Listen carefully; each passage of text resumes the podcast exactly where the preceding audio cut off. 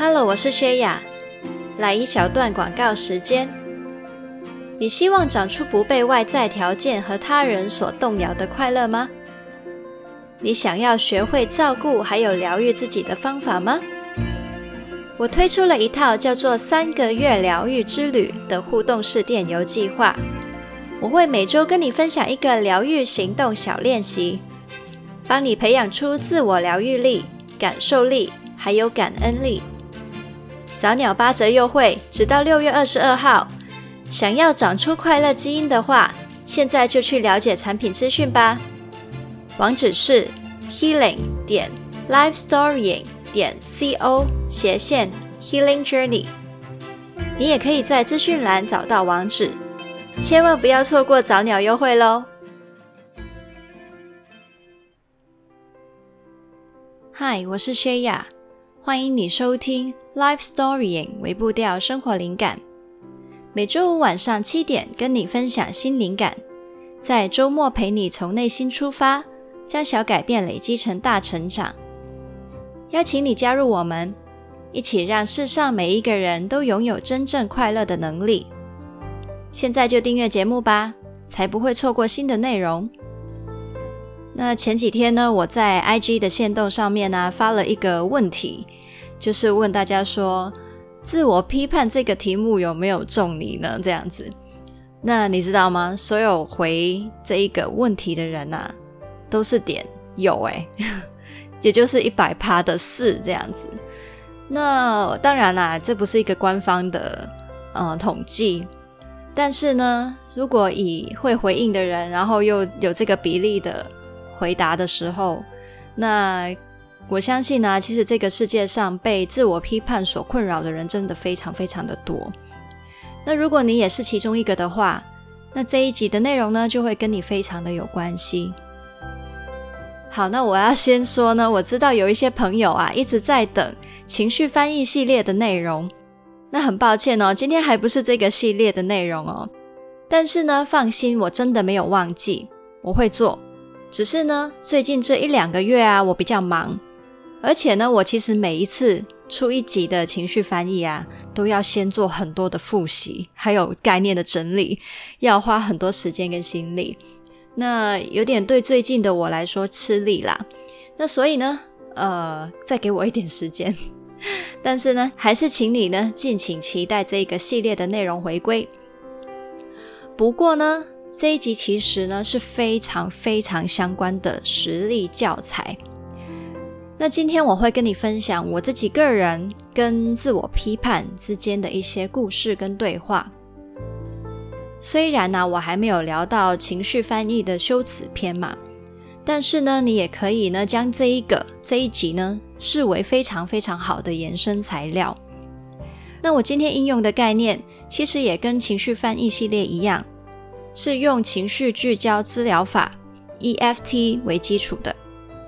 那今天的内容呢，其实是我几年前接触 EFT 之后啊，我跟我内在的羞耻感，或者我们现在说的自我批判，去做和解的过程。如果你常常经历那种自己逼死自己的巨大压力，那这一集呢，也会连接到你，陪伴到你，让你知道你并不奇怪，也并不孤单。那我也希望啊，能够启发你去思考一下，你跟你的自我批判之间的关系。那其实呢，今天的分享呢，真的真的非常个人跟深入，所以呢，我真的感觉好害羞。我挣扎了一段时间，然后，然后在写内容之前也一直有拖延的表现，这样。对，然后一边写，我自己又勾起了一些回忆，然后嗯，有点哭啊什么的。那不过呢，嗯、呃，希望就是不会说等一下录起来很尴尬，然后 也希望真的是会对你很有帮助的，那就值得了嘛。好，那今天呢，就请你完完全全的放松心情，可以当做给自己享受一段听故事的时间。或者你把它当成是在听一出广播剧也是 OK 的。好，那在那之前呢，我们进入十秒钟陪陪自己的时间。现在，请你深深的从腹部吸入一口气，然后慢慢呼出。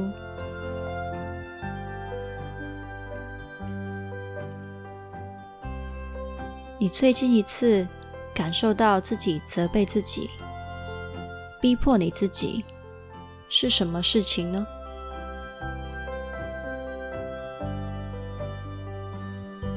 那个自我批判的声音跟你说：“你应该怎么怎么做。”他对你说话的语气是怎样的呢？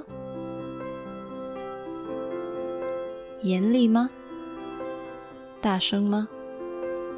凶吗？很啰嗦吗？尊重你吗？十、九、八、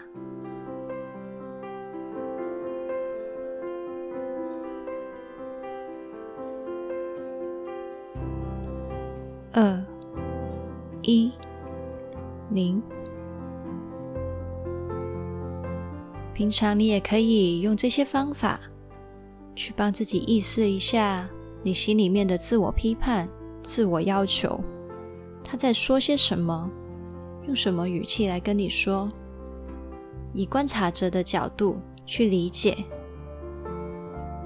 他或许是从你身边不同的人对你的要求而来的，或者是一些社会期待。也可能是你曾经经历过的一些言语霸凌，还有攻击，他们承载着一些记忆，但是他说的话不一定完全代表你。他或许是想要保护你，帮助你度过一些的事情，但同时你自己作为主体，你可以练习选择。有什么事可以从他那边吸收？有什么事你可以跟他说：“我选择不这么做。”现在，再次深深的吸入一口气，然后慢慢呼出。欢迎回来这里。今天呢，来跟你分享我跟我的自我批判之间的一次对话。几年前，当我开始进修心理智商，我发现我最主要的人生课题，就是那一份逼死自己的自我批判。于是，在这趟自我发现跟疗愈的过程里面，我运用了一些学到的技巧，跟自己的自我批判。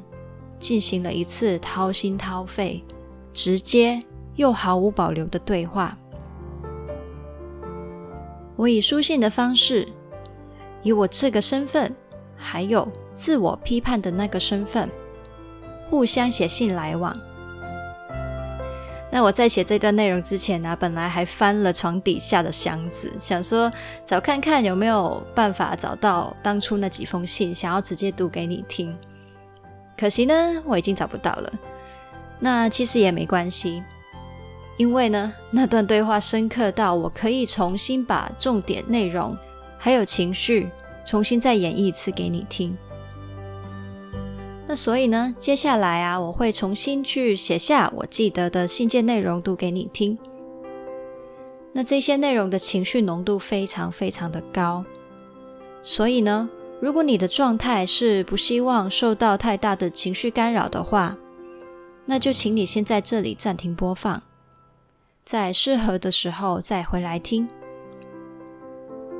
那如果你已经准备好的话，我们现在就开始哦。第一封，我写给我的自我批判。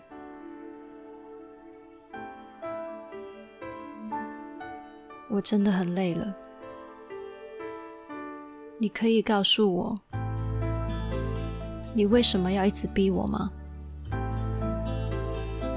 为什么要让我讨厌自己？我到底做错了什么？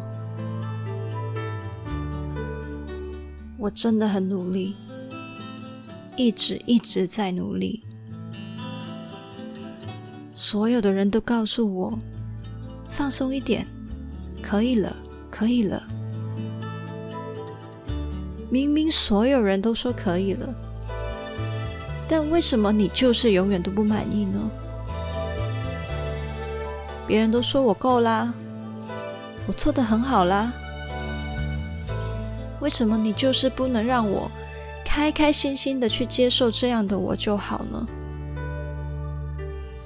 你能不能放过我？我感觉你就是无时无刻都掐着我的脖子，我真的没办法呼吸了。明明我就知道，我真的没有你说的那么差。你为什么就不能让我坦然的去喜欢我自己呢？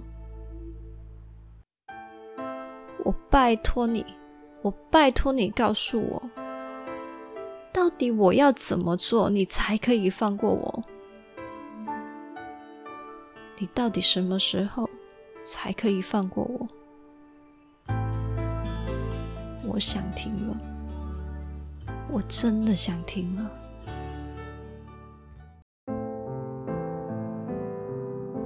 第二封，我的自我批判写给我。我在帮你啊，我要确保你做到的程度。要超过其他人的期望，才不会有令人失望的机会啊！你怎么知道，当你做不到了，会发生什么事情呢？他们有没有可能离开你？如果他们发现你根本就没有他们想的那么好，他们就不会再喜欢你了。没有我，你真的可以吗？如果没有我一直在提醒你要做什么，其他人就会离开你了。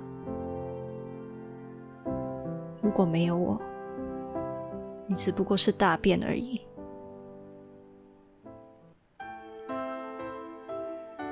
第三封，我写给我的自我批判。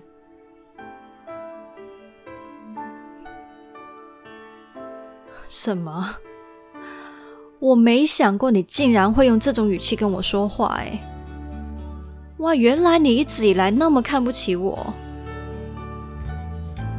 你凭什么？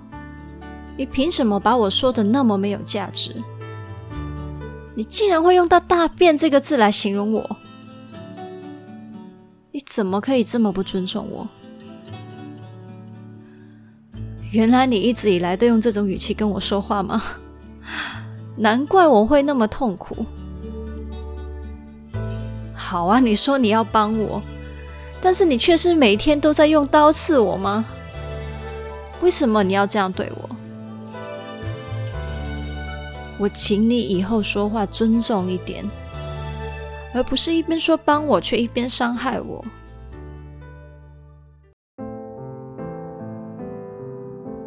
第四封，我的自我批判写给我。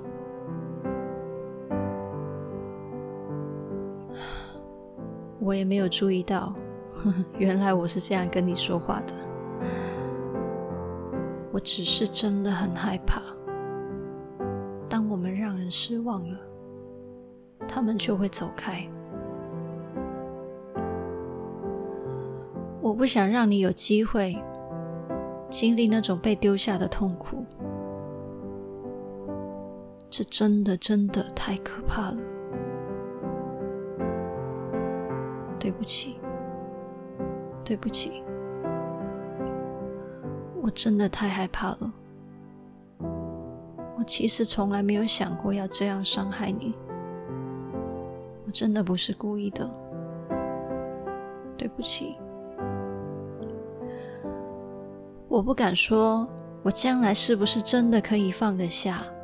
我真的太怕了，所以我不敢答应你，从此之后就能做到不再控制你。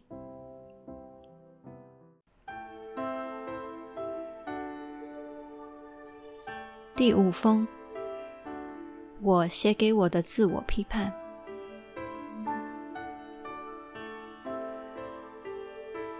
谢谢你，谢谢你独立帮我背了这份恐惧。我相信你，你只是想要保护我，才会那么用力，对不对？我也会怕，我也好怕被丢下，但我真的觉得这样活下去真的好累，一直要做到最多最好，真的好累。你可以信任我吗？请你相信我，就算就算你不逼我。我也一样会好好努力。我希望我们都勇敢一点。我们试试看嘛，试试看，就算我们不做到完美，他们是不是也还会喜欢我们？我想证明看看，我是值得被爱的。我真的知道你很怕。我也很怕，但如果不试试看，我们就只能一直一直这样辛苦下去。我真的不想再这样了。我很清楚，这样有机会受伤，但是你可以答应我吗？让我试试看。我有心理准备了。我承受得了，我真的承受得了。我感受得到，其实你也很害怕我会丢下你，对不对？所以你才会一直用控制的方法跟我说话，想要向我证明我没有你不行。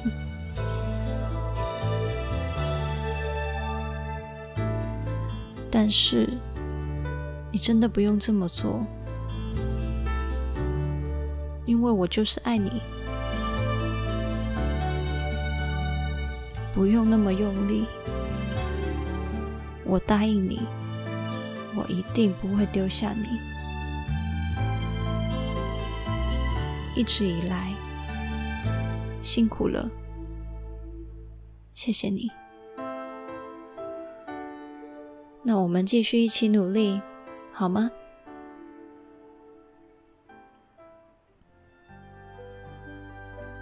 我们之间的书信来往就到这里。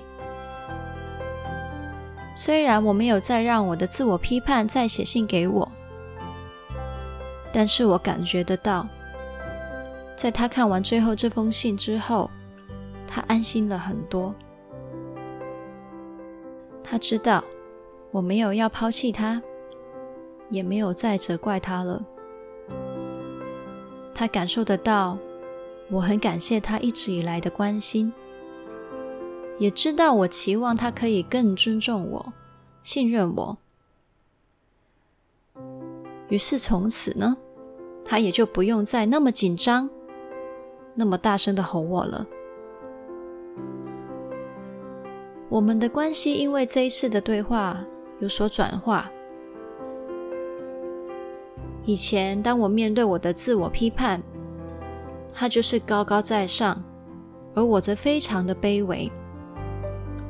只要他一凶，他一说话，我就会后退，缩起来，投降。然而现在，我跟他处于比较平起平坐的关系。自我批判仍然是我今天最主要的人生课题。他偶尔还是会因为太在乎我而凶我，用很不尊重的语气跟我说话。但是当我意识到的时候啊，我只要再提醒他一下，他就会注意到自己的态度，然后重新调整。以前我很讨厌他，抗拒他，想要他消失。因为我太累了。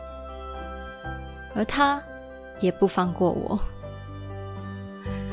但是现在，我们像还在学习跟对方相处的家人一样，会有摩擦，会吵架，但是吵完之后，会记得彼此是爱对方的，知道我们不是故意要伤害彼此，于是就能一次又一次的和解，然后一起学习更好的相处方式。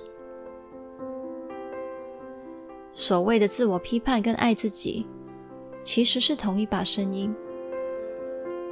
我的自我批判，它是出自于爱我，所以这样跟我说话，用他的方式保护我。所以学会爱自己，并不是把自我批判的声音关掉或是赶走，而是跟自我批判沟通。让他了解用什么对的方式去爱你、陪伴你。这种关系有没有像父母跟子女呢？那个紧张到逼死你的父母，其实同样也是那个爱你的父母。出发点是好的，只是当父母的要如何放下自己的过度紧张，用更温柔的方式去教养孩子，就需要很多的学习。还有去了解子女的心声。每个人心里的自我批判气质都不一样，背负的也不相同。像我的自我批判，原来说话那么不尊重我，却背负了我对被抛弃的恐惧。这一些都是要透过很深入的对话才会看得清楚。平常当你的自我批判，在你心里跟你的自我对谈的时候，其实你感受起来可能就是一团卷在一起的毛线，分不清你我。你以为你就是那个自我批判的声音，所以你会相信他对你所有的批评。但是呢，如果你也想要厘清你跟你的自我批判之间的相处，你也可以试试看这种书信来往的自我对话。其实就像是你跟其他人的深入沟通一样，当你对你的感受越诚实，你就越能够沟通到核心。像我在这次的对话里，我所有的生气、害怕、羞耻、内疚，都被容许去感受还有表达，让我们双方都能听见对方真正的心意还有需要。最后做个重要的提醒：如果你怀疑自己可能有，或者是被诊断有妄想、幻觉、幻听的症状的话，就不适合做这一个形式的练习。好，那在我跟我的自我批判做了和解之后，我是怎么样一点一点的让内在的声音变得越来越温柔呢？我开始容许自己慢下来生活。练习怎么样聆听自己的需要，多花心思跟时间去照顾自己，感受还有发现自己本身的好。那这几年来呢，我也发掘了一些方法，能够在日常里面培养爱自己的能力，做到我刚刚所说的那一些事情。那到今天，我还是一直在用这些方法去陪伴自己。如果你也想要实际去了解，还有尝试这些方法的话，很欢迎你加入我最近推出的三个月疗愈之旅。距离六月二十二号的早鸟优惠限期只剩下一个多礼拜了，你可以把握现在用八折的优惠去加入。那这个呢，不是一门普通的线上课程，而是一种概念比较新的体验。很难三言两语跟你解释得清楚，所以呢，我会鼓励你到网页里面实际去了解更多。你可以在资讯栏里面找到相关的连结。好，那这一周的微步调任务是，请你回想一个你在生活里很常出现的自我批判，去想一下这个批判是合理的吗？是符合事实的吗？如果不是的话，你希望怎么样调节这个期望呢？那这一集的文字稿是在 lifestorying 点 co 斜线与自我批判对话。那也请你呢把这一集的内容分享给有自我批判困扰的朋友们，我们一起让世界上每一个人都拥有真正快乐的能力。还有，请你记得呢帮忙订阅我们的节目，记得打五颗星评分留言，因为这样呢才能让更多人看到这个节目哦。还有，我想要邀请你订阅灵感电子周报，那我会在电邮里面呢有更多跟你聊天的机会。我会跟你分享可能一些我日常的一些关于个人成长还有身心健康的想法。还有，如果你想找我聊天的话呢，你可以在 Facebook、IG、MeWe 都找得到我。我每天早上八点呢都会在上面发放新的灵感，陪你开始新的一天。每天将小改变累积成大成长。那如果你想要支持我持续跟你分享灵感的话，你也可以赞助我。刚刚提到的所有连接都可以在资讯栏里面找到。那我们就下次见啦，Happy Life Storying，拜拜。